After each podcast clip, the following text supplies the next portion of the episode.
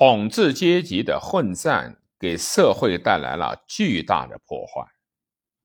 本来汉王朝的地方政府是郡县两级制，虽设立了刺史，只是一种监察的官吏，而不是行政的官吏。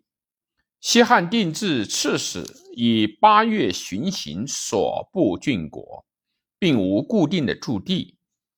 东汉开始有固定的驻地，官赐也从西汉的六百担提升为两千担，一州的事情可以由刺史来全权处理。这样，刺史就渐渐由监察官吏变为地方行政官吏，州也由监察区域渐渐变为一个行政区域。这样。中央与郡县之间又增加了州牧和刺史一级，地方政府就变成了州、郡、县三级制度了。这州、郡、县的三级制度，极极大的影响了魏晋南北朝的行政制度，一直到隋朝才加以离革，重新恢复为州、县。或者叫郡县的两级制度。西汉初期，只有边郡太守采取统兵。所谓的“出治四郡，以通西域，保边塞，以两千担自之，咸以兵马为务。”所以，陈不识、李广俱以边太守将军屯。东汉中叶以后，少数民族的起义遍及内地，农民革命运动也发展到全国范围。由于军事的延续和扩大，刺史、太守主兵的制度，遂由沿边州郡沿至腹地。刺史、太守握有军民财政诸权。地方政府的势力也开始重要起来。到了黄巾起义，东汉王朝的末日已经来临，中央权力薄弱，对州郡不能控制，割据局面随由刺史、郡守的散兵而形成。黄巾大起义以后，东汉政府想组织一支新军，来加强拱卫首都的力量。于中平五年八月，在西原成立统帅部，即所谓的西原八校尉，宦官简硕为上军都尉，连大将军何进也得听他指挥，实际上是全国的最高统帅。虎贲中郎将袁绍为中军校尉，也都是副统帅。灵帝病死，外戚何进以大将军秉政，袁绍遂何进诛杀宦官。晋先杀简硕，取得西原八校尉的指挥权，又想彻底消灭宦官集团。可是何太后先原先是由宦官的推荐而得到灵帝的宠爱的，对宦官很感激，不肯答应。何进乃调动董卓率领的西北军进洛阳，准备在卓军开入洛阳之后，立即采用武力剪除宦官势力。宦官段珪等知进密谋，为了先发制人，趁何进入宫的时候，先杀进，并劫。少帝出走，袁绍勒兵反攻，西诸宦官，死者两千余人。宦官的势力刚消灭，董卓的西北军却开进了洛阳，这样东汉王朝的大权就落到了董卓的手里。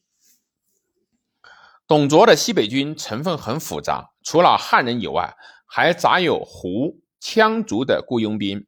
没有什么纪律。进入洛阳以后，他放纵士兵，淫虐妇女，嫖掳之物，为之收劳。有一次，他派兵去阳城，正是春季祭祀社神的日子，兵士突然把祭社的民众包围起来，男子的头全部斩下，挂在车辕上，车上满载妇妇女财物，他们歌呼返回洛阳，声称鸡贼大胜。董卓得政之后，杀何进妹何太后，废何太后所生子少帝。拥立少帝弟少帝弟刘协为皇帝，是为献帝。卓自称为国相，不久用毒药把少帝毒死。董卓初入洛阳，要想拉拢人才、巩固政权，也曾启用当时著名的党锢中的人荀爽、陈纪。韩荣等为公卿，又听从党人的推荐，以韩馥为冀州牧，刘岱为兖州刺史，孔卓为豫州刺史，张邈为陈留太守，张芝为南阳太守。但是由于董卓亲率废杀太后、少帝。引起士夫官僚的普遍不满，因此他所任命的山东牧守个个都举兵来反对他。袁绍从他高祖父袁安以来，世代出了五个三公，门生故吏遍于天下。消灭宦官时，袁绍又出了大力。他是反对董卓废杀少帝、立献帝的。他反对董卓的这种做法，并不是要兴复汉室，而是认为这样会丧失人心，招致失败。袁绍既和董卓闹翻，怕董卓杀他，逃奔河北。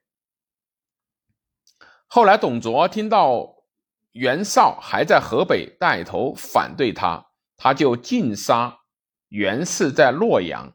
和长安两地的家属，至太傅袁奎以下，死者五十余人。